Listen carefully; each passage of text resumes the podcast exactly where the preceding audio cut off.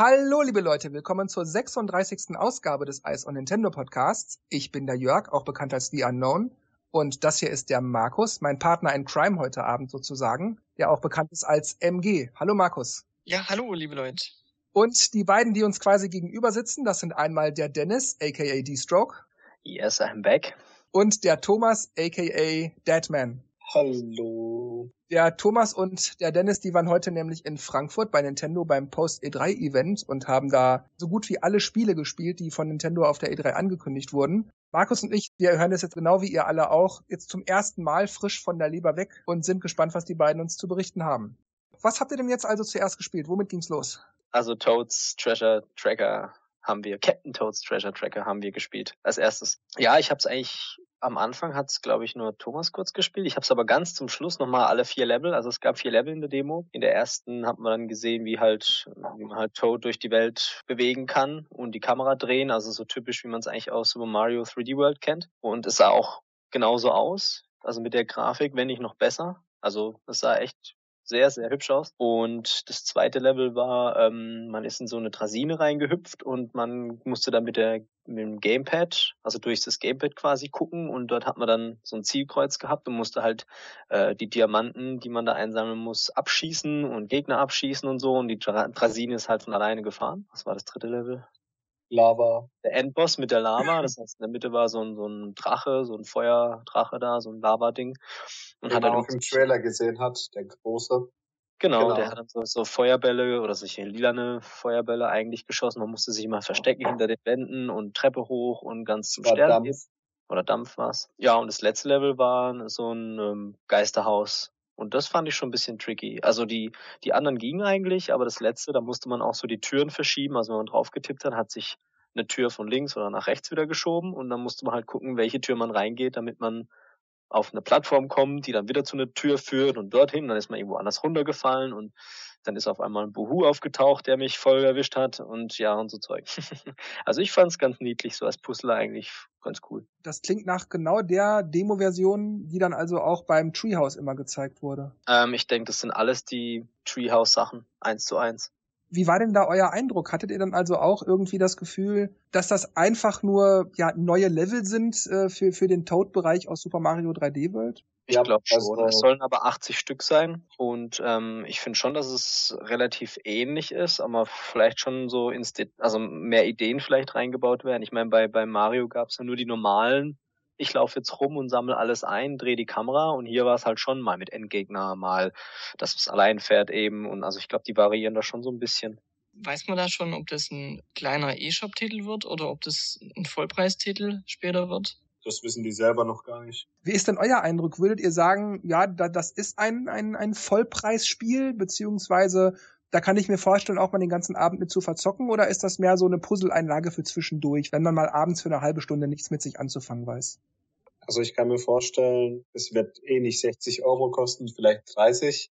Und dann wird es so wie NS Remix oder so ähnlich sein, das halt viele kleine Levels, aber bisschen Abwechslung und Unterhaltung bietet und 80 Levels, wenn man da alle perfekt schaffen will, das heißt auch alle Diamanten finden oder so, denke ich, ist man schon gut beschäftigt. Also kommt drauf an, wie die letzten Levels werden, wenn es richtig schwer wird, dann mhm. kann ich mir das schon als gutes Spiel vorstellen für Leute, die sowas mögen.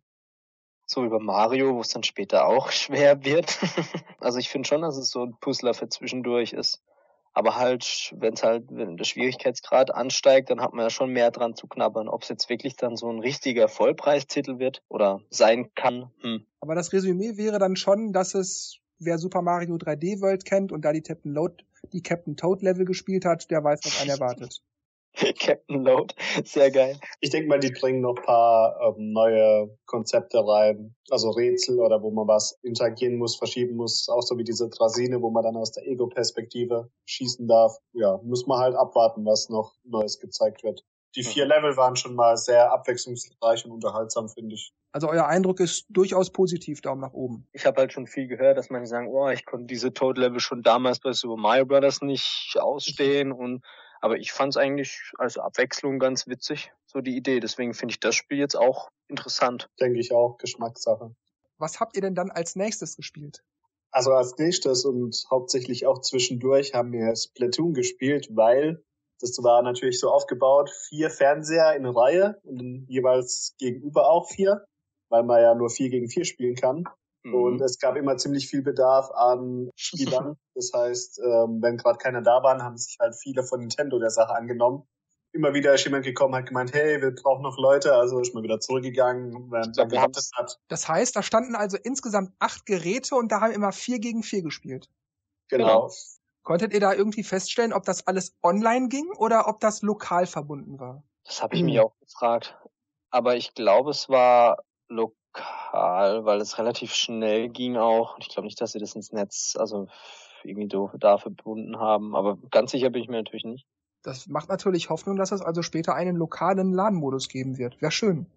Da haben wir ihn natürlich gefragt und er gegrinst, ja, nee, nur was wir halt eben announced haben. Also es war halt so dieses, ähm, das Spiel ist halt jetzt neu, das ist jetzt so, wie es ist und mehr wissen sie noch nicht oder können sie auch noch nicht sagen.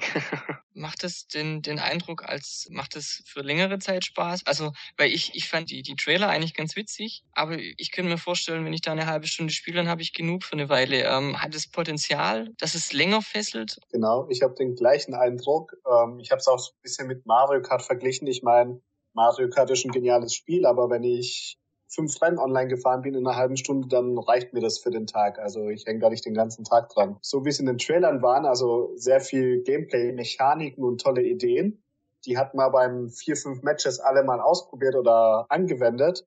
Und es gab dann nur diese eine Map und dann hat man auch gedacht, okay, paar Runden gespielt, ist ganz nett muss man mal schauen, was da noch für Inhalt und alles dazukommt für ein vollwertiges Spiel. Genau, also ich, ich würde wahrscheinlich, wenn jemand fragt, hey, Bock auf Splatoon, würde ich eine Runde mitspielen. Vor allem ging das auch echt nur so zehn Minuten oder so. An sich macht das Spiel halt echt richtig Laune. Also es ist wirklich so, wie man in den Trailern gesehen hat. War denn das Gameplay an sich flüssig? Ging das gut von der Hand? War das umständlich oder was für Möglichkeiten hat man noch, außer, außer dass man schießt und rennt? Mit dem Squid konnte man sich ja eben in der Farbe bewegen. Das heißt, man ebnet erstmal so seine Fläche. Man kann auch nur, also Punkte zählen auch nur der Boden, nicht die Wände. Also man, die Wände sind nur für die Fortbewegung da, also wenn du die anmarschst, dass du die Wand hochklettern kannst. Da gab es noch so coole Tricks, wie der eine gesagt hat, dass man zum Beispiel in der Wand sich äh, aufhalten kann also man, man rutscht zweimal runter und man kann immer so ein bisschen nachdrücken und dann bleibt man an der Wand kleben und andere sehen dich dann nicht. Und ähm, dann kann man so kurz rausspringen, schießen und wieder in die Wand zurück und so. Fand ich total witzig, habe ich auch ausprobiert. Und äh, wenn man eben in diesen Dingern in der Farbe rumschwimmt, ähm, lädt man ja seinen Meter wieder auf. Und mit dem Meter kann man zum Beispiel mit R-Taste eine Granate werfen. Tut die eins eben ein bisschen größere Fläche voll klatschen oder halt Leute halt erwischen. Ansonsten gibt's ja noch mit X kann man springen. Das heißt, als Squid, als Squids heißen die ja, kann man halt in der Farbe so ein bisschen rumhüpfen und auch über so eine Sprungschanze rüber, wenn halt auf der anderen Seite Farbe ist. Was halt cool ist, ist, dass, dass man ähm, auf dem Gamepad halt die komplette Karte sieht, wo auch die anderen sind. Die werden auch mit so einem, mit so einem Strich und dem Namen-Tag rechts angezeigt. Und ähm, wenn halt, wenn man halt äh, getötet wurde und wieder aufwacht an der Base, kann man halt sich zu den Leuten hin beamen. Das heißt, man drückt halt auf das Gesicht von dem einen, der halt irgendwo ganz weit vorne ist oder zu dem man halt will und dann wird man halt sofort katapultiert über die ganze Map dorthin. das ist halt echt ziemlich cool. Mhm. Ja, ich fand das Gameplay, ähm, es ist schnell und flüssig, wenn man sich mal eingewöhnt hat. Also von dem, wenn man läuft und äh, Farbe verteilt oder schnell mal in den anderen Modus wechselt, als kritisch mal ziemlich schnell unterwegs und dann wieder zwischendurch irgendwo anders hinspringt und dann wieder kurz Farbe versprüht und mal da eine Abkürzung nutzt. Ist auch wichtig, nur als Squid, wenn du in der Farbe eintauchst, lädt sich dein Pistole wieder auf. Wenn man Granaten abschießt, ist die Waffe erstmal komplett leer. Das heißt, man muss dann sowieso eine Weile tauchen, bis man wieder ein volles Magazin hat. Man kann eben nicht immer ständig Granaten werfen, sondern wenn man eine geworfen hat und man hat vielleicht noch ein bisschen Restenergie und man taucht, dann wird die komplett leer gemacht und dann erst wieder aufgefüllt. Das ist quasi so ein Spam-Schutz also es ist ein schnelles Gameplay und am Anfang, wenn man erstmal ein bisschen stockt, wo geht der Weg lang, wie komme ich die Rampe hoch, dann noch ein bisschen mit den Zielen üben, dann war es schon stockig, ähm, auch vor allem die gegnerische Farbe, also wenn dann später echt überall einzelne Flecken sind und du willst durch, durch deine Farbe bewegen oder mal zwischendurch wieder was ansprühen, dann ähm, dadurch, dass es so schnell ist und auch von anderen Gegnern beschossen wird, ist ein bisschen hektisch, aber wenn, ich glaube, wenn man es mal drauf hat und auch gut im Team ist und so, dann geht da schon die Post ab. Vor allem war es halt bei uns immer relativ cool, als wir das erste Mal gespielt haben, ähm, so irgendwie voll am Verlieren gewesen. Und die letzten paar Sekunden haben wir irgendwie noch so voll gerusht. Ich da irgendwo an der, an der Base von den anderen gewesen, Thomas irgendwo noch zwischendrin und auf einmal haben wir dann noch mit 43 zu 36 oder so gewonnen. Das war richtig cool. Ja.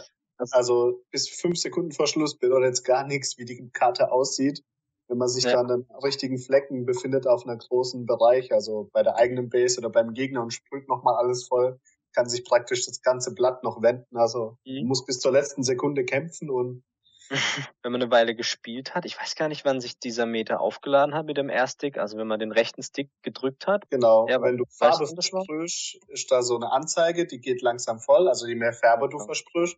Wenn sie voll mhm. ist, kannst du auf den Klick auf den rechten Stick kannst du eine Bazooka aktivieren rum. Ich fand es halt auch so cool, dass man sich so überlegt hat, so was mache ich jetzt. Am Anfang war ich zum Beispiel, habe so mehr die Base halt äh, voll gekleistert.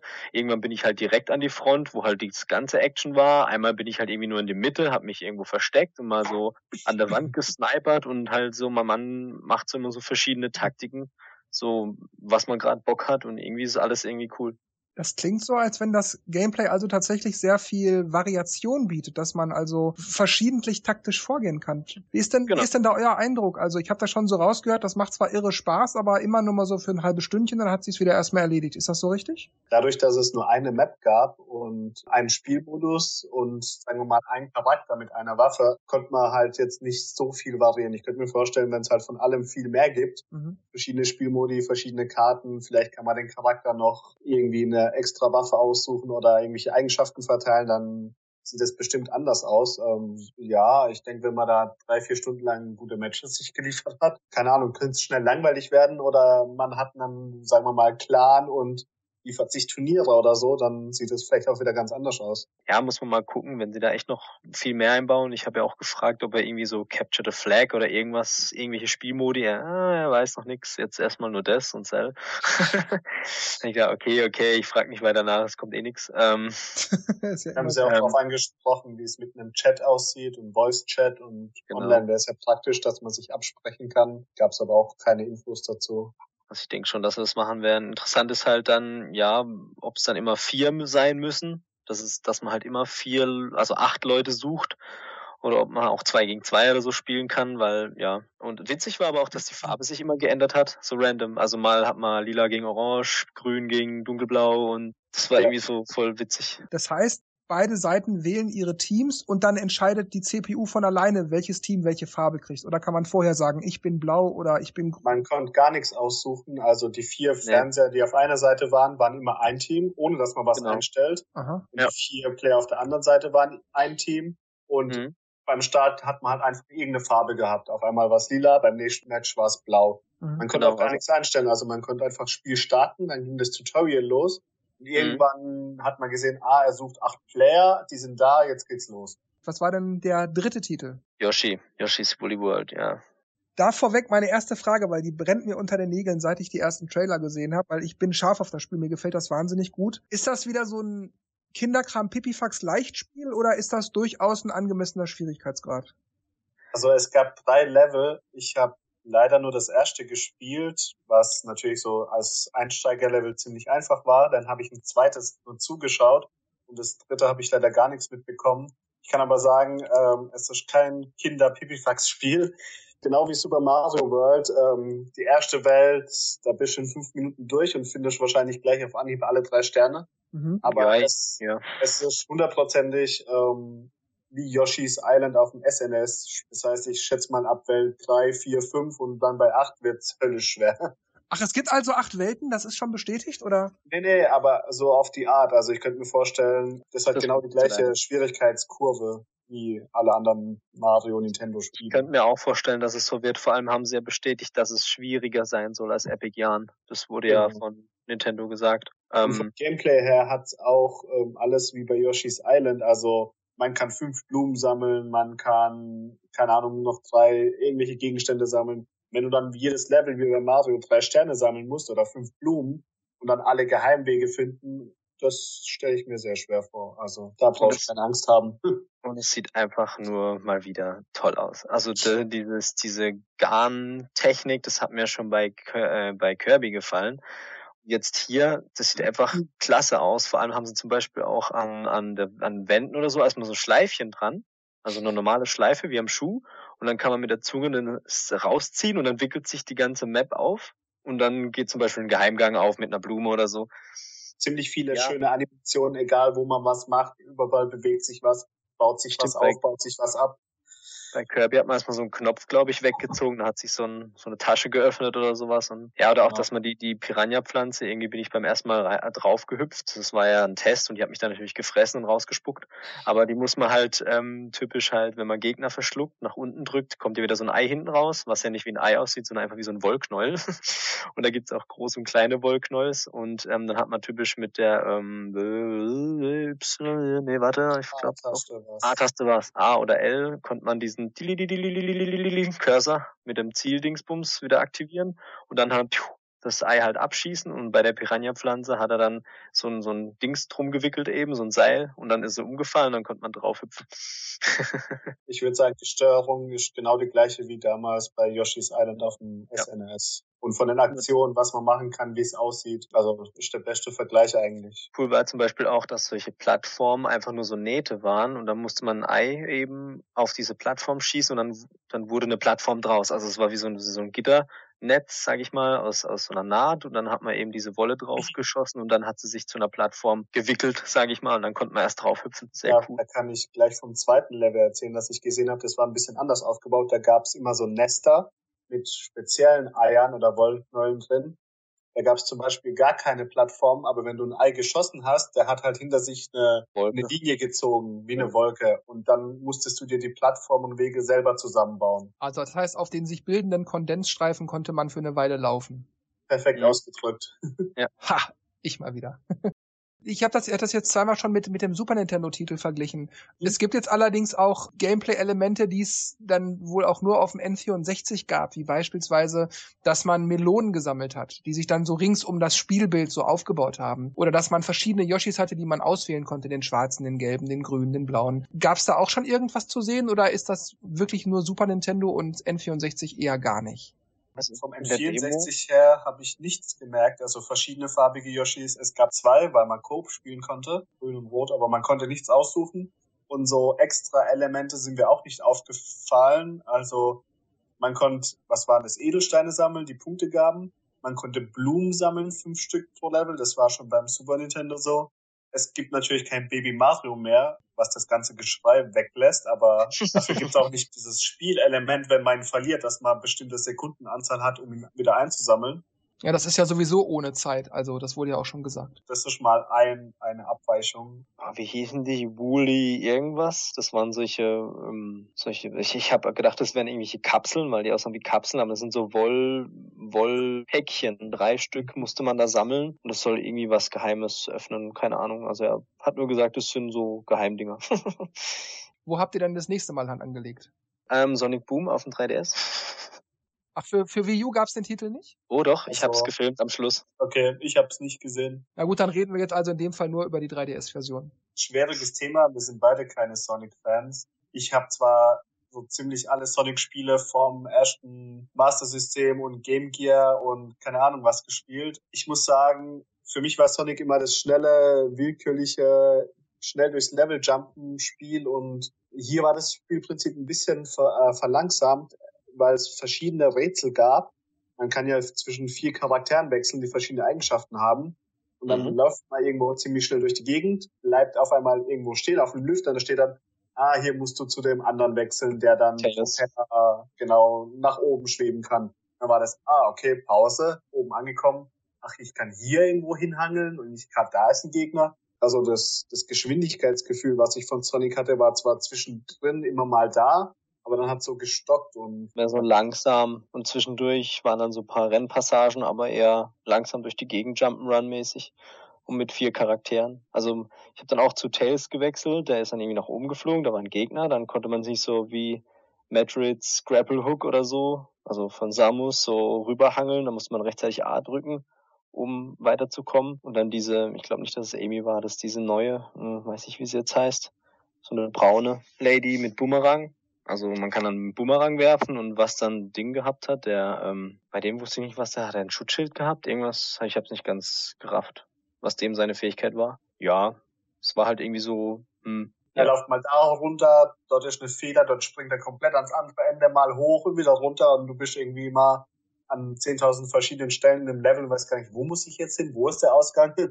Also im Großen und Ganzen würdet ihr sagen, ein Sonic Jump'n'Run wie jedes andere Genau. Sonics Jump'n'Run auch. Mit kleinen Unterbrechungen, wenn man die zwischen den Charakteren wechselt und an eine Stelle kommt, wo man jetzt nur mit einem Charakter weiterkommt, dann gibt's halt so ein paar Bremsstellen pro Level. Aber vielleicht ist das ja auch eine willk- willkommene Abwechslung für Sonic-Fans.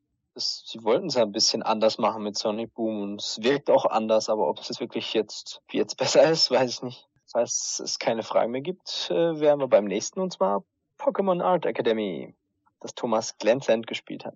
Ja, ähm, viel Aufmerksamkeit haben wir dem Ganzen nicht geschenkt. Ähm, ich habe das erste Tutorial gemacht oder die erste Zeichnung, wo man Pikachu nachzeichnen durfte. Ansonsten war da jetzt nicht viel dahinter, hinter der Demo. Warum hieß das Pokémon Art Academy? Kann man da nur Pokémon zeichnen oder Pokémon Gegenstände oder Genau, also ich glaube, es gab drei Möglichkeiten zum Zeichnen. Das waren drei verschiedene Pokémons hier in der Demo.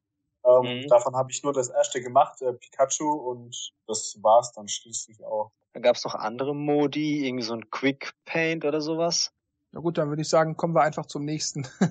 Ja, ich glaube, dann haben wir unseren großen Smash Bros. Raum betreten, meine ich, oder? Ja, Da Ähm, gab's dann zweimal Smash Bros. auf der Wii U zu spielen, mit jeweils vier Leuten oder bis zu vier Leuten und insgesamt zweimal 3DS-Versionen mit jeweils vier 3DS gleichzeitig. Ja, Smash Bros. Wii U. Ähm, es gab eigentlich ziemlich viele Charaktere zur Auswahl und natürlich auch die neuen. Also mitunter ähm, Wii Fit Trainer, Rosalina, Little Mac. Intimis gab's nicht. Mega Man gab's. Mega Man, äh, Villager, Zero Suit Samus. Ja, ansonsten gab's Mario, Luigi, Bowser, Zelda, Donkey Kong. Von den ganz neuen wie Pac-Man, Game Watch. Wie hat's euch denn gefallen? Es war typisch Super Smash Brothers. Äh, pures Chaos, verwirrende Steuerung bei andere Leute, die Chaos gestiftet haben und Levels, den man sich erstmal gewöhnen müsste, was da jetzt passiert, welche Plattformen auftauchen und verschwinden. Typische Smash Brothers Erfahrung. Also auch in der Steuerung, im Gameplay, also nichts, wo ihr jetzt sagen würdet, das war jetzt aber total neu. Nee, es paar neue Gegenstände waren richtig cool. Äh, blauer Panzer, Mhm. Willi, ähm, Das sah alles eigentlich schön Wii U grafikmäßig aus. Also echt super. Mhm. Ich musste mich echt ein bisschen an die Steuerung gewöhnen, weil irgendwie uff, mit dem Gamepad, also ich habe mit, eigentlich nur mit dem Gamepad gespielt, mit dem Pro Controller habe ich gar nicht gespielt. Also es gab drei Pro Controller und ein Gamepad. Hm, ja, der Unterschied ist irgendwie, dass der, der Stick irgendwie so leicht, leichter geht als der vom Gamecube. Deswegen finde ich es ein bisschen gewöhnungsbedürftig. Hat man denn durch das Gamepad sonst irgendeine Veränderung, wie beispielsweise bei Mario Kart 8, wo man vielleicht noch die Karte als weiteren Vorteil hätte oder so? Gibt's da irgend... Nee, es ist eins zu eins. Das Gamepad ist quasi, als würde man mit einem Pro-Controller spielen, nur eben, dass man noch einen Bildschirm hat. Genau, Ja. also es wird auch das gleiche Bild übertragen Mhm. drauf. ich glaube, im Steuerkreuz konnte man sich auch nicht bewegen. Da war die Special-Attacke drauf. Nee, das ist Also- Jubeln. Steuerkreuz ist Jubeln. Dann war es, glaube ich, auf dem 3DS so, dass man sich nur mit dem Stick bewegen konnte und das Steuerkreuz nicht nutzen konnte. Ähm, weil du es immer mit dem GameCube-Controller vergleichst, äh, die meiste Zeit auf der Wii haben wir ja auch mit dem Wii-Mode gezockt, also seitlich. Und Stimmt, da machst du mit dem, mit dem Kreuzer. Beim Gamecube war es Ja. genauso. Da hast du auch mit, dem- mit dem Steuerkreuz gejubelt. Hatten die denn da auch GameCube-Controller beziehungsweise diesen GameCube-Controller-Adapter vorrätig? Konnte man das auch mal benutzen, ausprobieren? Leider nicht. Schade. Aber euer Fazit ist sozusagen Smash Brothers Brawl in HD mit neuen Charakteren, Items und Stages. Ja, weil es gab leider auch nichts zu sehen. Also außer im Battle-Modus, wo man sich zu viert oder zu dritt oder zu zweit einfach für zwei Minuten mit fünf Leben oder vier Leben auf, auf einer von, sagen wir acht Stages kloppen kann. Mhm. Also Smash Bros. macht ja eigentlich äh, noch viel mehr aus Singleplayer-Modus oder Gegenstände aussuchen oder irgendwelche Kampfmodi, aber das gab's halt in der Demo alles nicht. Dafür muss Das man sagen, das, halt- was man gesehen hat, war typisch Smash Bros. Spaß. Also wenn, wenn wer das mag, kann sich auch so drauf freuen. Wie ist die Geschwindigkeit im Gameplay? Ist das langsamer oder schneller als die Vorgänger oder der direkte Vorgänger? War deutlich schneller als der letzte. Also man muss sich schon aufpassen für kurze Augenblick, wenn man da mal die Orientierung verliert, dann ist man schnell äh, runtergefallen. Genau, also das fand ich eher wieder ein bisschen positiv, dass es Game, also dass es die Spielgeschwindigkeit ein bisschen wieder angezogen hat. Also ich denke mal auch, dass es sich so im Melee-Bereich bewegt. Irgendwie hatte ich so ein bisschen so dieses sowohl von von der Wii U-Version als auch 3DS-Version so, hm, irgendwie wollte ich jetzt, dass mich das so total wegflasht, so ein bisschen wie Splatoon. Also das habe ich gespielt und gemerkt, oh geil, da will ich jetzt nochmal 20 Runden spielen. Bei Smash Bros. war es so, irgendwie ist es so, so das Gefühl, man kennt's irgendwie, aber es würde was fehlen, so, so es wird so irgendwie dieser komplette Wow-Effekt fehlen. Ich meine, die, die Charaktere, die neuen, waren so ein bisschen seltsam. Also mit Mega Man konnte ich eben gar nicht spielen. Der Villager war auch ein bisschen strange. Die, wie, die Fit-Trainerin, ja, und Little Mac fand ich total geil. Also der war auch so richtig schnell und hat voll die, voll die Action-Moves gehabt und mit, mit Rosalina war es auch irgendwie strange, weil sie dann mit auf der Special-Taste irgendwie nur ihren, ihren Zauberstab geschwungen hat. Da wusste ich nicht, was da passiert. Also es ist irgendwie, ich glaube, man muss so ein bisschen Smash Brothers sowieso eine Weile spielen, mit den Charakteren vertraut werden, damit man so ein bisschen das Gefühl für jeden kriegt, wer jetzt zu einem passt oder wie auch wie die ganzen Levels sind, weil wenn man einfach nur loslegt mit vier Leuten, dann ist einfach nur bam, bam, da geht's einfach nur drunter und drüber. Ja. also ich so. kann nur kann auch sagen, das ist aber bei jedem Smash Brothers so, also das ist kein Spiel, wo du einen Charakter auswählst, mit dem du noch nie gekämpft hast und irgendwas realistisch anfangen kannst, weil ja jeder mhm. Charakter echt einzelne verschiedene Moves hat und die gibt's mhm. so ähnlich fast gar nicht bei einem anderen. Also entweder du hast einen Lieblingscharakter und kennst dich damit aus oder es ist einfach wahlloses Geprügel. Und Charakter wie Rosalina oder Villager oder wie Fit-Trainer, wo dann Aktionen haben, wo du dich erstmal wunderst, was passiert gerade oder ja, was löst ja. die Aktion aus, gab es ja vorher auch schon mit den Pokémons oder sonst irgendwen. Also es ist typisch Smash Brothers ich denke auch, dass es dann Spaß machen wird, wenn man es erstmal spielt, so wie bei Mario Kart, so wenn man mal alle Maps weiß und und die die ganzen Modi, die es da gibt und und keine Ahnung, einfach alles, wenn man sich halt mit dem Gameplay wieder vertraut macht. Wie war das dann mit der 3DS-Version? Außer dass man halt einen kleineren Bildschirm hatte, war das ansonsten dasselbe Spiel? Nein, also es, zum einen konnte man da noch den zweiten Modus, diesen Smash Run, anspielen durch eine, sagen wir mal, Dungeon oder durch eine Weltrend, um seine Fähigkeiten aufzusammeln und sich erst dann im Kampf stellt mit seinen einzelnen Fähigkeiten. Zum anderen war das System ein bisschen anders. Also man konnte sagen, hey, da gibt es einen Netz, der bietet den Spielern, da mache ich mit. Dann konnte man sich seinen Charakter aussuchen. Jeder konnte auch eine Map aussuchen. Bevor alle zusammenkamen, konnte man auch ähm, war mal so ein Übungsmap, äh, wo man dann Moves testen konnte. Das war bei der Wii U-Version nicht so. Gab es da irgendeinen Hinweis, ob das jetzt ein Menüpunkt war, der noch abgedunkelt gewesen ist oder irgendwas in der Richtung, dass man sehen konnte, da ist eine Connectivity zwischen Wii U und 3DS-Version möglich? Oder wurde da vielleicht was zu gesagt? Da gab es nur ja. den normalen Smash-Modus und diesen Smash-Run, also zur Auswahl, keine irgendwelche Menüs oder Unteroptionen oder irgendwas. Es war ein bisschen komisch, weil es halt so auf dem auf dem normalen 3DS so klein wirkte. Also wenn man so diese diese Smash Brothers auf der Konsole gespielt hat, das war auch so ein bisschen meine Befürchtung, dass es auf dem 3DS einfach so mini wirkt also die Figuren sind relativ klein, ähm, wobei der 3D-Effekt sehr cool rüberkommt. Aber ähm, irgendwie, ja, wirkt es so ungewohnt, Smash Bros. auf einem Handheld zu sehen. Und ich fand auch, dass es im Vergleich zur Wii U-Version wesentlich langsamer war. Also schon fast so Brawl-mäßig. Aber von der Steuerung her war echt ganz gut.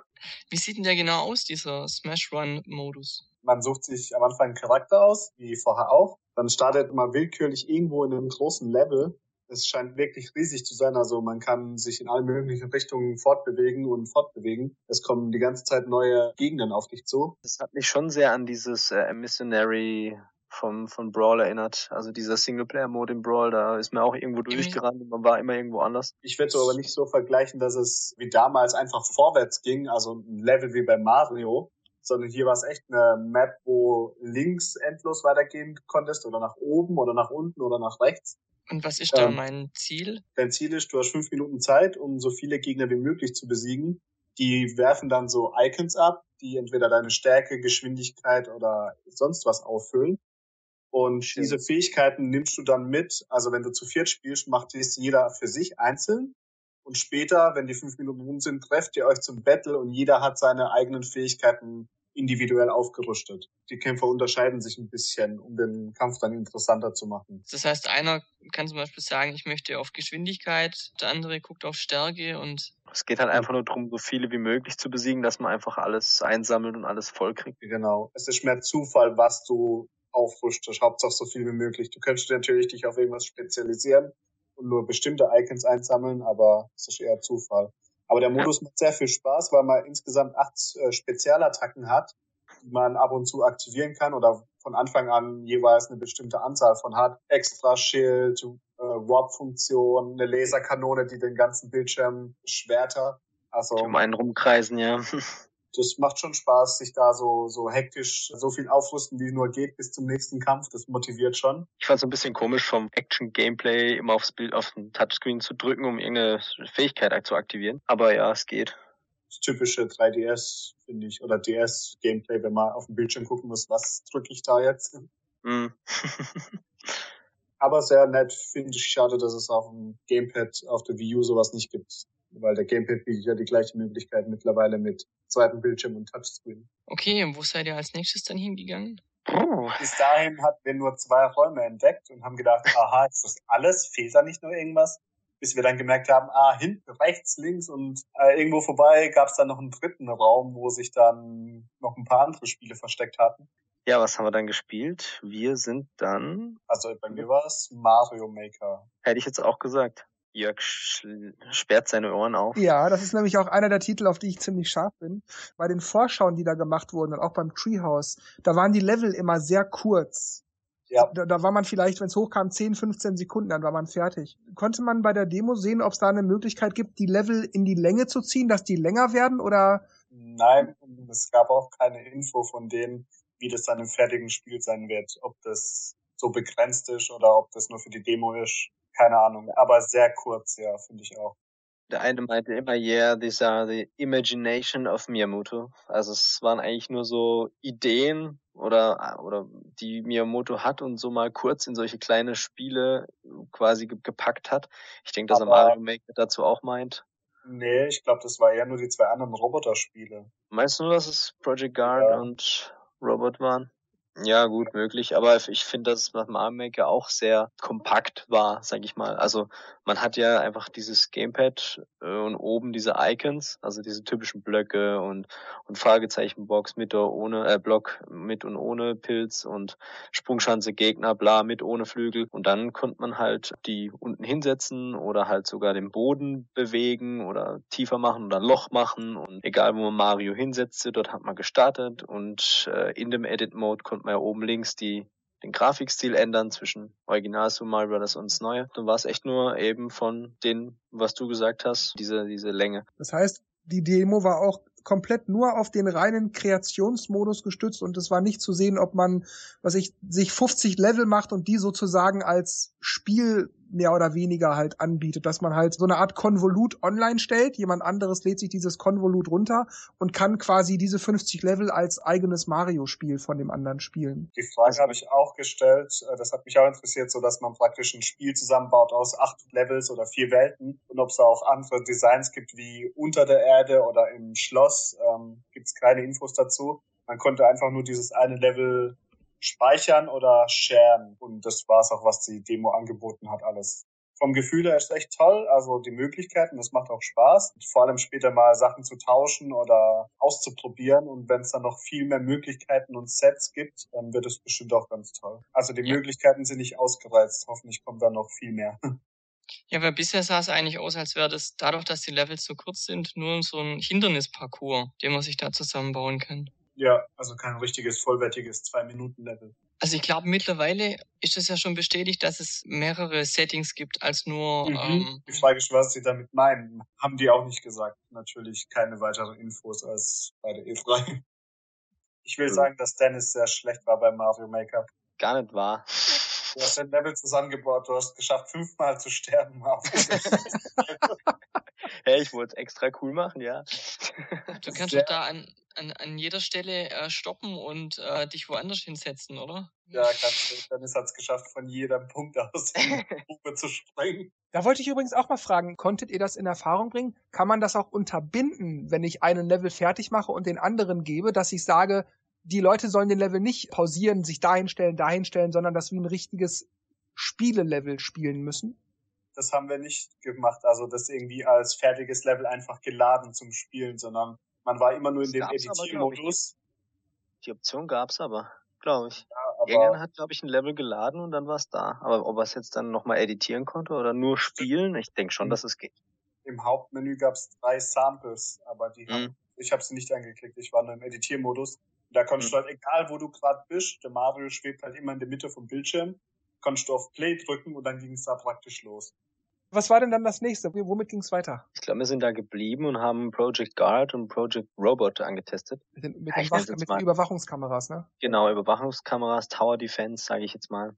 Also am Anfang ähm, äh, war man in dem Menü, hatte eben dieses, das, äh, das Gebäudekomplex gesehen von oben, beziehungsweise auf dem Bildschirm hat man eben die Kameras gesehen, wo sie gerade hinschauen, also was sie gerade filmen und unten eben die, den ganzen Strukturaufbau mit den Kameras. Die konnte man, wenn man drauf gehalten hat, verschieben. Also ich konnte sie halt quasi so verändern, dass ich vielleicht irgendwelche Schwachstellen entdeckt habe, also wenn man schon mal eine Weile gespielt hat vielleicht, und die halt umpositionieren und ähm, ich konnte ihren Winkel verändern. Es gab Easy, Normal und Hard und ähm, dann ging es quasi los. Man musste quasi die Kameras immer antippen, also es ging von eins bis zwölf, glaube ich, oder zehn, zwölf, nee, zwölf waren's. Und man hat eben auf dem oberen Bildschirm gesehen, wo Gegner kommen, also kleine Roboter, die sich nähern und die wollen ja quasi in die Mitte, um dort dein irgendwas zu zerstören oder irgendwas. Und da gibt's halt Roboter, die ähm, so wie so ein Vogel aussehen, die klauen deine Kamera. Dann gibt's noch äh, größere Roboter, die man halt mehrmals zerschießen muss. Dann gab's zum Beispiel so Panzer, die man nur ähm, deaktivieren kann. Und ähm, normalerweise kann man auch alle Roboter auf dem auf der Map sehen, also auf dem Gamepad, so als Punkte. Da kann man auch zum Beispiel sich orientieren, aha, wo greifen sie jetzt an? Wie so ein Radar. genau wie ein Radar quasi. Und ich sag zu viel quasi, äh, so ein Radar.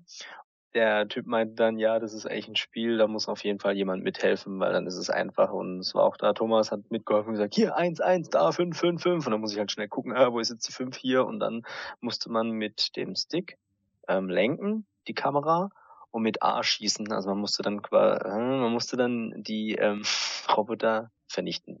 Man muss halt vorher die richtige Kamera auswählen, was schon schwierig Genau. genug sein im Chaos. Ja, auf jeden Fall äh, gab es da eigentlich nur noch die Ninjas, die interessant waren, weil die hat man nämlich auf dem Radar nicht gesehen. Da musste man immer oben auf die Kameras gucken und die sind noch ziemlich schnell. Und ja, wenn man dann irgendwie, sobald einer durchkommt, hat man verloren, gell? Oder wie war das? Sobald einer die Mitte erreicht und irgendwie deine Energiequelle oder was da ist zerstört, ist vorbei. Also das klingt nach diesem Spiel, wo die Familie sich vor dem Fernseher versammelt. Äh, einer spielt das Spiel und die anderen rufen 4, 7, 3, 12 und äh, Gibt's da noch ein höheres Ziel, Mm, als äh, keine Ninjas reinzulassen oder? Nee, das ist eigentlich, wie sie auch gesagt haben, wie es Miyamoto und so alle gesagt haben, es ist einfach eine kleine technische Demo, also überhaupt kein Spiel oder irgendwas, was sie normalerweise der Öffentlichkeit zeigen, sondern einfach nur so mal eine Idee, die sie ausprobiert haben und schnell mal äh, eine Demo aufgebaut haben. ach so, das heißt, das soll später gar nicht als Spiel veröffentlicht werden. Das ist wirklich nur eine Tech-Demo. Genau. Vielleicht wird's ja zu einem Spiel oder irgendwo integriert oder so. Aber Genau, es ja, könnte zu einem Spiel werden, es könnte zu einem Bestandteil von irgendwas anderem werden, es könnte aber auch sich daraus irgendwie was komplett anderes entwickeln. Mhm. Also es ist einfach nur, um mal was zu demonstrieren, hey, wir arbeiten. Ähm, das gilt dann wahrscheinlich auch für dieses, für dieses Roboterspiel, wo man da so eine Art Godzilla-Light. Ja, äh, sehr lustig, also war schon ein bisschen anders, als man es in den Videos gesehen hat. Man kann zum ersten seinen Roboter alle Bestandteile, also Fuß, Bein, Arm, äh, Schulter, Torso und sowas, äh, verschiedene Elemente aussuchen. Die haben dann auch verschiedene Eigenschaften, Gewicht oder Stärke oder sonst irgendwas. Das heißt, wenn man zu kleine Füße aussucht, hat man wenig Balance, kann sich aber schnell bewegen oder man nimmt stämmige Füße und kann nicht so leicht umgeschmissen werden, aber dafür bewegt man sich langsamer. Das fand Ja, ich schon mal sehr interessant. ja, das und war ein Trick, den der gemacht hat. Er hat einfach die Schuhe größer gemacht, damit die Gewichtsverteilung besser ist, dass wenn mal irgendein Gegnerroboter dich anstößt, dass man nicht gleich umfällt. Und er hat den rechten Arm irgendwie größer gemacht, weil man halt mit dem dann besser Schlag austeilen kann. Und das Gameplay ist ziemlich langsam, also es ist wie so ein echt äh, riesiger, schwerer Roboter. In Zeitlupe bewegt man sich da. Und das Kämpfen war auch komplett unerwartet. Also man denkt so, ja, jetzt prügelt man sich, drückt irgendwelche Tasten. Nein, ähm, man hat die zwei Sticks, um jeweils seine Arme zu steuern. Und das ist auch ziemlich langsam. Und gleichzeitig kann man das Gamepad bewegen, nach links oder nach rechts die Neigung, dass sich das der Torso mitbewegt. Das heißt, wenn du einen Schlag machen willst, holst du erstmal langsam aus, nimmst Gamepad zurück, äh, drückst den linken Stick zurück und dann, wenn du zuschlagen willst, wieder alles nach vorn und dann versuchst du dich ein bisschen zu neigen. Also es war so richtig schwerfällig, als würdest du wirklich so einen 5000 Tonnen Roboter steuern. Also es war schon sehr interessant, hat Spaß gemacht. War auch ganz nette Ideen dabei. Jede Stage war ein anderer Robotertyp, gegen den du kämpfst. Einmal ein kleiner wendiger, dann war da wieder ein großer, dann kamen irgendwann mal zwei auf dich zu und einer, wo so wie so ein Gebäude war. Also auch sehr abwechslungsreich, wo du jedes Mal eine andere Strategie verfolgen musstest. Mhm. Ja, also das hat mir gefallen, auch von der Physik her und wie man sich so halt bewegt. Ähm, es kam auch so ein kleiner, so ein kleiner ja. Roboter mit so einer Schraube, einer, da hat man den irgendwie platt und auf einmal kam so ein anderer durch so ein Gebäude durchgebohrt, so war noch einer. Und ja, ja, es ist halt so, so ein bisschen wie Sumo-Ring, hat das auch vergleicht, ne? Äh, verglichen, vergleicht. Genau. Aber dieses Roboter-Ding, das war auch wieder mehr so Tech-Demo-mäßig, wo vielleicht mal was anderes draus werden könnte. Das war nicht als Spiel geplant. Dieses Highlight vom, wir benutzen ein Gamepad, das hat einen zweiten Bildschirm und man kann es bewegen und ja, war, finde ich, ganz cool, gesehen. weil auf dem Gamepad diese Ego-Perspektive hat man sich schon wie im Kampf gefühlt, aber gleichzeitig wieder auf dem Fernseher geguckt, um die Übersicht zu sehen und ja, ja fand das, ich ganz nett das Interessante war, dass halt das Gamepad, wie als würden wir oben im Cockpit eben sitzen und halt durch die Augen des Roboters guckt oder so, so Transformers äh, oder besser gesagt Power Rangers mäßig. Und da gab's halt eben, wie er schon sagt, mit, mit, den, mit den Sticks und dann war irgendwie noch A mit Lean Forward oder irgendwas, dass man sich so irgendwie so rein... Sich aufrichten wieder. Oder, oder die Ausgangsposition. Okay. Und irgendwie war da noch Schießen, konnte man mit A, glaube ich, auch, oder so ein Laserschuss oder irgendwas. Aber ja, es war auf jeden Fall irgendwie witzig anzusehen. Also gibt mir eine Godzilla-Lizenz und her mit dem Spiel. Was haben wir denn als nächstes gespielt? Ich habe auf jeden Fall zwei kleine Titel angetestet. Also beziehungsweise ich habe bei äh, Shovel Knight haben wir glaube ich nur zugeguckt.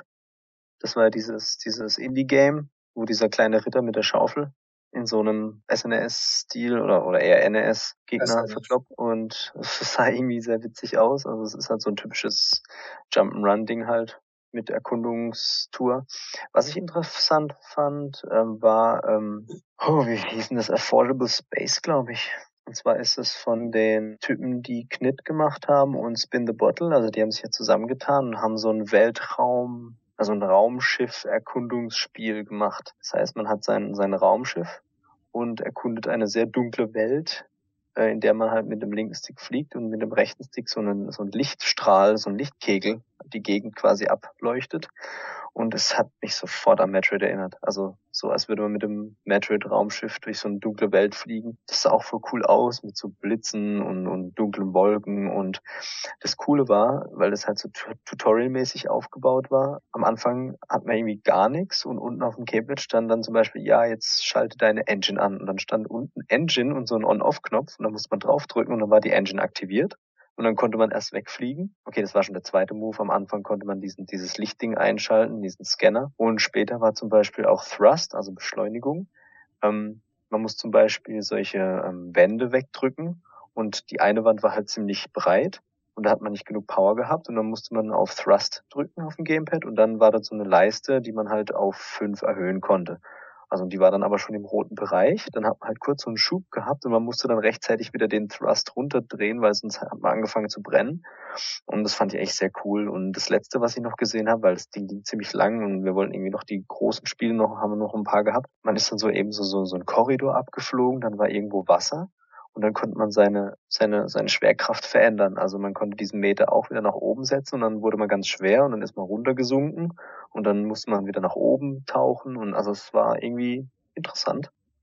Ähm, ja, ich fand es vom von der Grafik her und vom die Stimmung war ziemlich cool. Also fast der ganze Bildschirm ist schwarz und man hat nur seinen Scheinwerfer, der ein bisschen leuchtet und man fühlt sich so richtig isoliert und die Musik ist düster und dann fliegt man so und traut sich gar nicht um die Ecke zu schauen und was erwartet da einen. Also so ein richtiges Das- Gruselspiel schon fast. Man merkt auch schon, dass die Optik von den Knit-Machern ist, also eben dieses schwarze, düstere und diese Gamepad-Integration von den Knapp-Knock-Games kommt, also dass man eigentlich Gamepad nutzt und irgendwas drückt und Meter nach oben macht und also die setzen das irgendwie interessant ein, dass man was mit dem Gamepad auch zu tun hat. Fand ich sehr, sehr interessant. Hätte ich nicht gedacht, dass mich das jetzt so, also ich, ich, ich habe den Titel schon, schon mal davon gehört, aber dass er mir jetzt so irgendwie Spaß macht und interessant aussieht, hätte ich jetzt nicht gedacht. Ähm, ja, da gab's noch ähm, Swords and Soldiers 2 und Guacam, wie hieß es, Guacamole, irgendwas, dieses Wrestling-Spiel mit, also was heißt Wrestling-Spiel, diesen Luchador, der irgendwie so ein Jump'n'Run-mäßig ist oder irgendwie sowas, aber das haben wir leider nicht gesehen. Womit ging's denn dann weiter? Was war das nächste? Das gigantische Mario Party 10. ja, es, es, waren, es waren vier Minispiele, mehr konnte man irgendwie nicht machen, obwohl man da irgendwie, äh, also man konnte diese Bowser-Games aussuchen und ähm, irgendwie war da noch der normale Spielmodus, aber scheinbar durfte man den nicht oder ging er nicht nutzen. Ja, auf jeden Fall war dann ich der böse Bowser mit dem Gamepad und die anderen vier haben dann gegen mich gespielt. Aber rein technisch ist es möglich, dass ein Mensch gegen vier Menschen spielt. Ja, so. Das heißt ja. aber dann auch im Umkehrschluss wahrscheinlich, wenn man jetzt nur zu zweit spielt und möchte diese Bowser-Party machen, dann ist einer der Bowser und der andere mit drei CPUs wahrscheinlich auf dem Fahrzeug. Ich denke, dass es auch geht, dass, dass der Bowser der Computer spielt.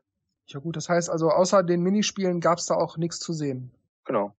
Aber ja, die, die Minispiele waren jetzt, also es war jetzt nichts Besonderes, aber jetzt auch nicht unbedingt schlecht. Also das Ding haben wir, glaube ich, in fünf Minuten durchgespielt, weil halt hier, das hier, ah, du, du, du, du, du, pf, ah, alle kaputt. Okay, hier gespielt, du, du, du, ah, pf, alle kaputt, viermal und dann, jo, nächstes. war ein bisschen schade. Was Aber war denn das nächste dann? Mario Minis habe ich kurz angespielt. Ähm, Gibt es nicht wirklich was Neues dazu zu sagen. Das Gameplay ist wie vorher, außer es gibt einen Level-Editor, wo man sich eigene Levels zusammenbasteln kann und die auch teilen kann und War das nicht so, dass es eher so ein Level war und man hat gesagt, ja, du musst jetzt irgendwas editieren, damit man es schafft? Oder war das wirklich ein Level-Editor, ein richtiger? bin ich mir nicht sicher. Also es kann sein, dass das ein vorgefertigtes Sample-Level war, wo ich bearbeiten kann. Aber die Möglichkeiten, die es da gab, ich konnte alles wegradieren, ich konnte alles neu setzen, wie ich will. Ich habe Mhm. also wahllos äh, Sachen verknüpft und mir Wege gebaut. Also es schien mir schon wie so Mario Maker, einfach so ein schöner Level-Editor, wo man Mhm. einzelne Welten gestalten, teilen und ausprobieren kann. In den, in den Trailern sah das auch sehr umfangreich aus, der Editor. Wobei es das ja bei Mario vs. Donkey Kong schon immer gab, so ein Editor. Hm. Nichts Neues, nur dass es für die Wii U rauskommt. Die Frage ist wieder E-Shop-Titel oder Vollpreistitel? Wisst ihr wahrscheinlich auch nicht. Leider nicht. Also ich, ich vermute auch mal, dass es eher ein, ein eShop-Titel sein wird. Ja, und wo seid ihr dann hingegangen? ich bin dann bestimmt 20 Minuten bei den zwei Automaten gestanden, die Hyrule Warriors und Bayonetta 1 und 2 angeboten haben. Weil die Demos Stimmt, schon ziemlich lang, also da konnte man schon eine Weile warten, bis der eine mal durch ist. Ich war jetzt von den Trailern vom Konzept nicht wirklich überzeugt. Für mich sah das so, so eine Verschwendung von der Zelda-Lizenz aus. Also es sah auch nicht so wunderschön aus wie Zelda, irgendein bestimmter Stil, jetzt Twilight Princess oder wie Skyward Sword. Aber vom Gameplay her ist eigentlich ganz nett. Also dieses strategische Element, dass du echt eine große Map hast mit einzelnen Gebieten und heißt, helf mal hier der Prinzessin, die ist in Not oder hol mal dort irgendwas, da kommt ein großer Gegner, den muss man besiegen oder finde mal einen Eingang zu einer Höhle, dort gibt's dann Bomben, dann kannst du mit den Bomben wieder natürlich in ein Gebiet rein, wo man vorher nur Felsen wegsprengen kann. Es gab einige Moves, auch Mana-Tränke, dann gibt's Special-Attacken, dann konnte man wieder andere Sachen einsammeln. Ja, viel Action, ein bisschen Strategie. Ich denke mal auch, wenn man es zu zweit im Koop spielt, macht es nochmal deutlich mehr Spaß. Ähm, es gab zwei Charaktere, äh, Link und Prinzessin Zelda. Bei Mhm. Link konnte man noch zwischen zwei Waffen wählen. Und dann gab es noch ein paar andere, die war, da waren nur Fragezeichen. Ähm, bei der Prinzessin konnte man am Anfang nur eine Waffe aussuchen und Mhm. ja, hat mich, also das war so ein Titel, der hat mich vorher nicht interessiert und jetzt finde ich das eigentlich recht interessant. Frage ist auch da, wie viel Level wird es geben, wie viel verschiedene Waffen und wie viel, wie lange das Spaß macht, also wie viel Content da insgesamt dabei ist. Aber das Gameplay ist äh, typisch Dynasty Warriors. Man steht mehr oder weniger für sich alleine auf einem riesigen Schlachtfeld und metzelt aber Dutzende Gegner weg. Ja. Aber genau. es ist halt cool, es macht halt äh, mehr Spaß, weil man halt alles aus dem Zelda-Universum kennt. Also wenn der halt sagt, hey, Impa braucht Hilfe, ich so, ja, yeah, Impa kenne ich, ich renn gleich hin. Es ist halt irgendwie so. Es ist dasselbe alte Rezept, aber weil es einfach schon in diesen, wie soll ich sagen, so in, mit diesem, in diesem Zelda-Mantel verpackt ist, macht es einfach doppelt so viel Spaß. Würde ich schon sagen. Also ich habe, wir haben es auch im, im auf der Rückfahrt so gehabt, dass man es wahrscheinlich, wenn es jetzt kein Zelda wäre, jetzt nicht so beachten würde. Aber ich finde, dadurch macht es das Flair nochmal ein bisschen, hat's mehr Flair. Vor allem, wenn man dann auch die typischen Charaktere eben hat, die auch alle drin vorkommen. Also da, ähm, man hat auch so die, die Hylia-Armee, genau diese ganzen Truppen und man sieht halt auch, dass die ganzen äh, kleinen Viecher eben rumrennen, die man aus Zelda eben kennt und in Massen angreifen und da war der Bildschirm war auch richtig voll. und dann die, die ähm, Special-Attacken von Zelda, zum Beispiel, ähm, wenn sie ihren Meter halt voll hat, A gedrückt und dann hat sie irgendwie so eine rundum Sicht und dann hat sie solche drei Lichtpfeile in die Menge geschossen und war die Kamera hinter ihr und man hat eben die Pfeile durch die ganzen Gegnermengen durchfliegen sehen. Also ich fand es total imposant. Also es macht so einfach Spaß anzugucken.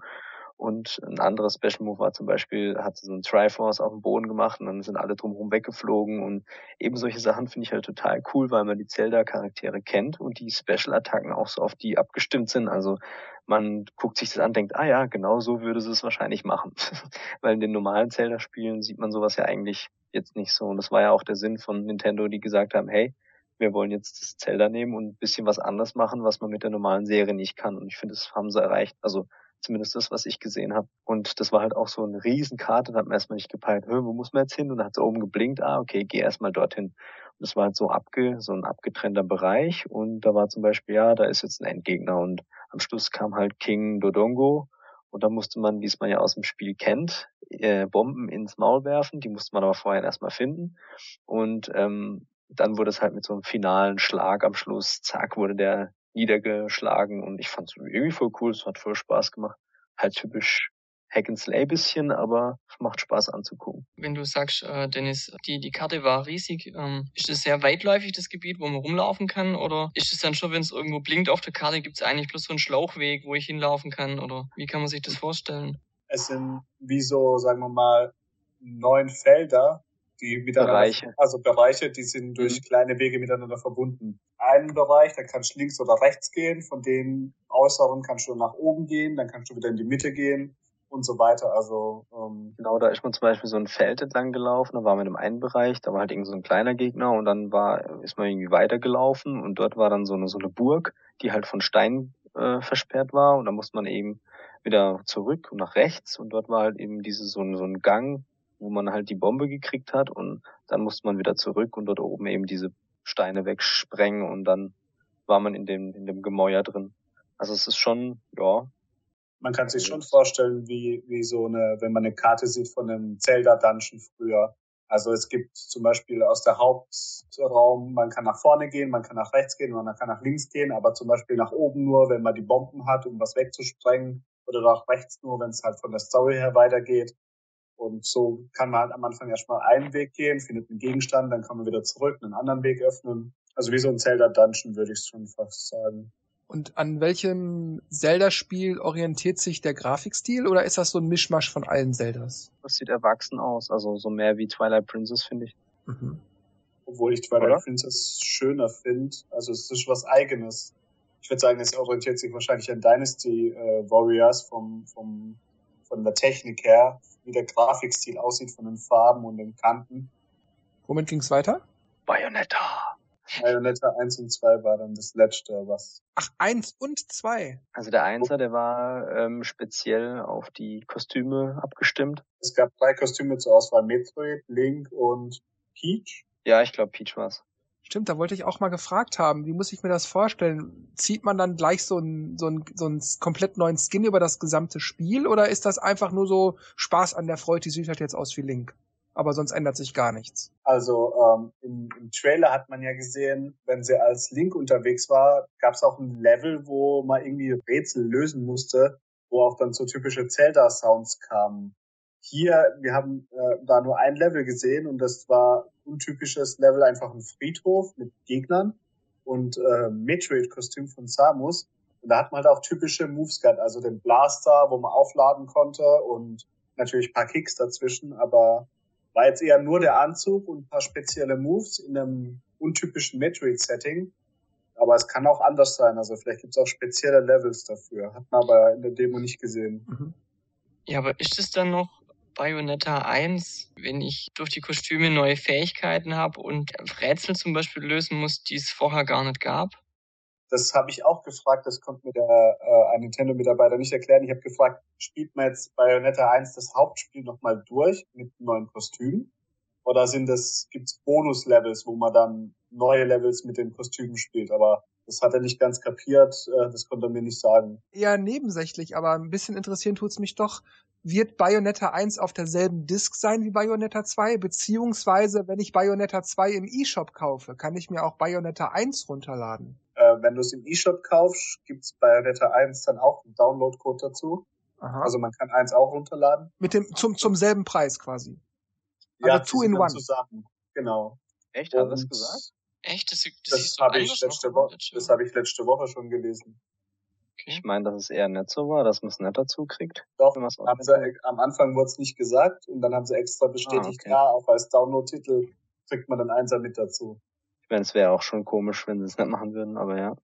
Und gerade eben habe ich, war ich auf einer Seite und da stand die, die japanische Version von Bayonetta 2. Die Disc enthält eine zweite Disc, da ist Bayonetta 1 drauf. Also jedes Spiel hat seine eigene Disc.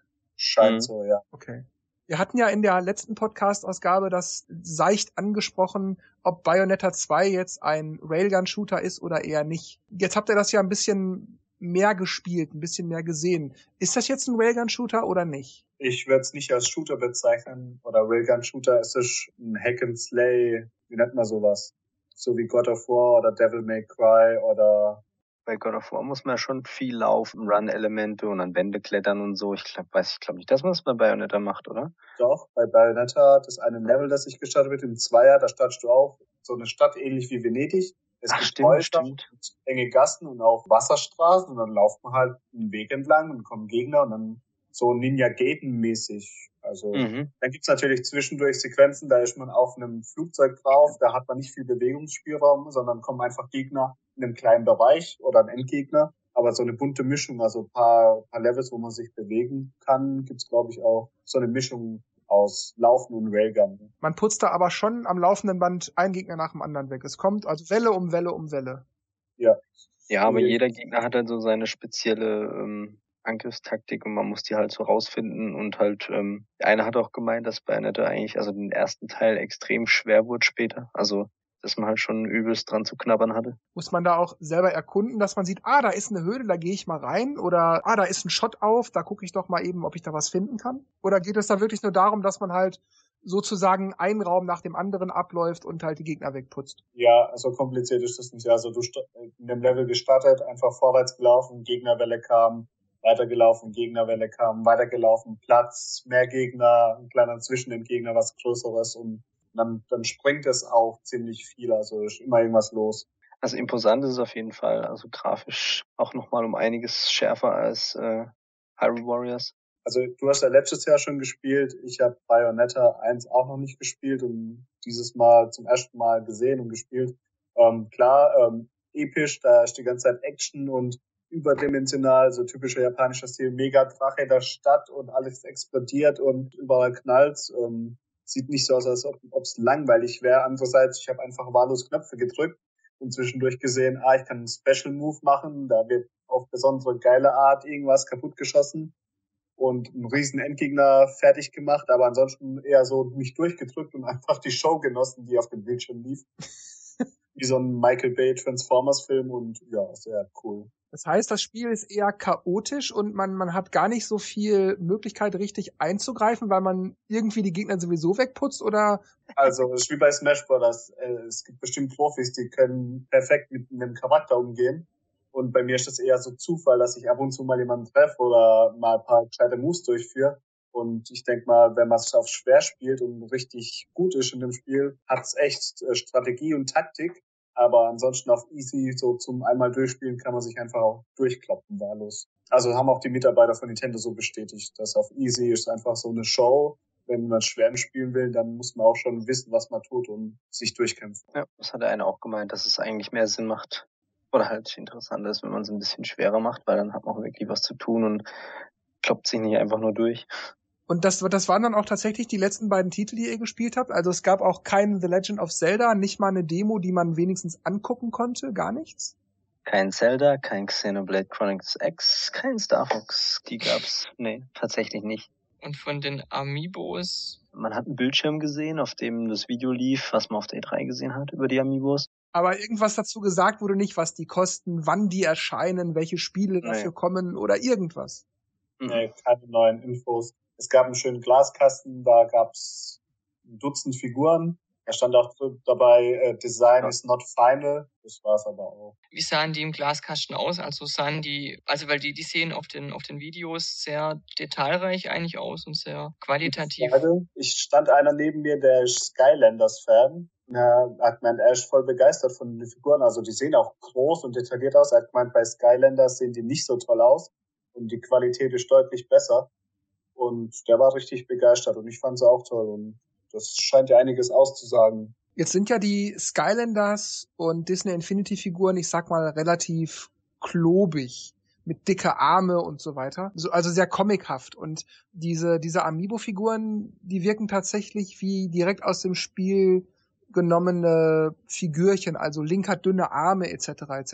wirkt nicht so kräftig. Also die Figuren wirken relativ zierlich, sag ich mal. Habt ihr da das Gefühl, dass, oh, da muss ich aber aufpassen, sonst bricht mir der Arm ab oder sonst ist der Kopf ab oder irgendwas? Ich finde, dass die schon sehr robust aussahen. Ich glaube nicht, dass das passieren könnte. Gut, wenn man dran rumdrückt, rumzieht, wie ein Blöder vielleicht, aber ich glaube, nö, so auf normale Art Gab es denn bei den Figuren, habt ihr da irgendwas gesehen am Sockel oder irgendwie am Hinterkopf oder so, dass es vielleicht mhm. so einen Anschluss für ein USB-Kabel gab oder, oder dass man eine SD-Karte reinstecken konnte? Irgendeine Form von Anschluss oder Verbindungsmöglichkeit? Also die standen einfach nur da. Man hat irgendwie schlecht drumherum gesehen, aber nee, da hat man wohl, glaube ich, nix. Hm. Habt ihr denn vielleicht noch in Erfahrung bringen können, was genau Amiibo bedeutet, woraus sich das zusammensetzt? Uh, Mist, haben wir gar nicht gefragt. Wahrscheinlich hätten die es sowieso nicht gewusst oder hätten es nicht sagen dürfen.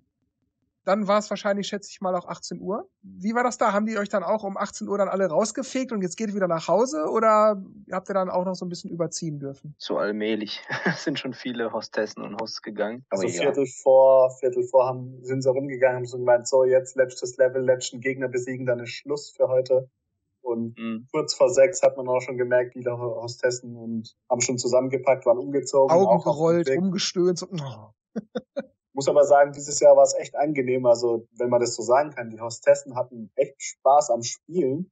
Selber begeistert von den Spielen. Äh, Yoshi, ähm, auch dieses Splatoon vor allem und Smash Brothers, alles Multiplayer-Spiele. Also man hat ja nichts allein gespielt. Mario Party, Yoshi, ähm, Splatoon, Smash Brothers und habe auch gefragt, wie lange die jeweils geübt haben. Die meinten einen Tag und sie wurden nur kurz eingewiesen. Haben auch gemeint, ja, wir sind gar nicht so gut, aber dann in Smash Brothers haben sie auf einmal gewonnen und bei Yoshi hatten sie voll Spaß im Coop-Modus. Und vor allem ja, vor bei Splatoon durften sie halt immer auffüllen. Und da hatten sie auch recht alle Fun. Also es war richtig coole Stimmung, muss ja, man mal so sagen. ja, die hatten dann auch schon Lieblingscharakter. Also ja, ich mache das immer mit Luigi und man denkt, äh, man übt da ähm, als äh, tagelang oder wochenlang kennt sich mit den Spielen aus und die, ah, an einem Tag gelernt, alles klar. Die waren auch ziemlich gut drauf, also war nicht so, dass die dich zugetextet haben mit, ja, so geht das und da musst du hin und dort musst du hin, sondern so, weißt du, wie es geht? Kennst du dich aus? Okay, und durfte einfach mal spielen. Das war ab früher, also in den Frühjahren war es echt so, du hast gespielt. Jetzt musst du springen. Ja, ich weiß.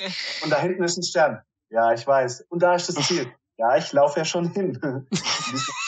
Das Einzige, was man nur gehört hat, war bitte Gamepad und Fernseher drauf. Bitte nicht nur Gamepad. Bitte Gamepad. Oh, ja, ich das heißt, ihr seid dann, nachdem die euch dann sozusagen gesagt haben, jetzt geht doch bitte endlich wieder nach Hause, seid ihr dann auch wirklich quasi auf dem Parkplatz zum Auto und dann war die Sache genau. gegessen.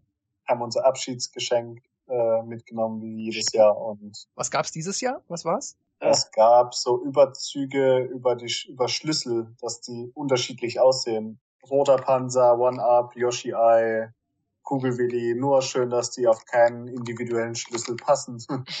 ja. Weil die alle Einheitsgröße haben und das Loch zum Durchziehen genau in der Mitte ist, was bei mir in einem Schlüssel von zehn vorkommt. Ja, nette Idee, aber ich glaube, ich hänge es wohl eher irgendwo hin, anstatt dass ich es am Schlüsselbund nehme. Dann bedanke ich mich für eure ausführlichen Schilderungen zum Post-E3-Event bedanke mich auch bei Markus, dass er sich die Zeit genommen hat. Wir haben jetzt 10 vor 12, dass er auf viel Schlaf verzichtet hat. Wünsche allen, die zugehört haben, eine gute Nacht. Ich werde mich jetzt auf jeden Fall gleich hinknallen. Und Dennis und Markus und Thomas machen bei sich und ich gleich bei mir das aus. Macht's gut und bis zum nächsten Mal. Ciao. Ich bedanke mich auch bei euch beiden. War sehr interessant, das auch mal aus erster Hand zu erfahren und vor allem halt auf Deutsch. mein Englisch ist halt nicht so gut. Und äh, ich mache jetzt auch das Licht aus. Ciao, ciao. Auf Wiedersehen. Ja, es war auf jeden Fall sehr spaßig und äh, ich bin gespannt auf 2014 und 2015 vor allem. Bis zum nächsten Mal.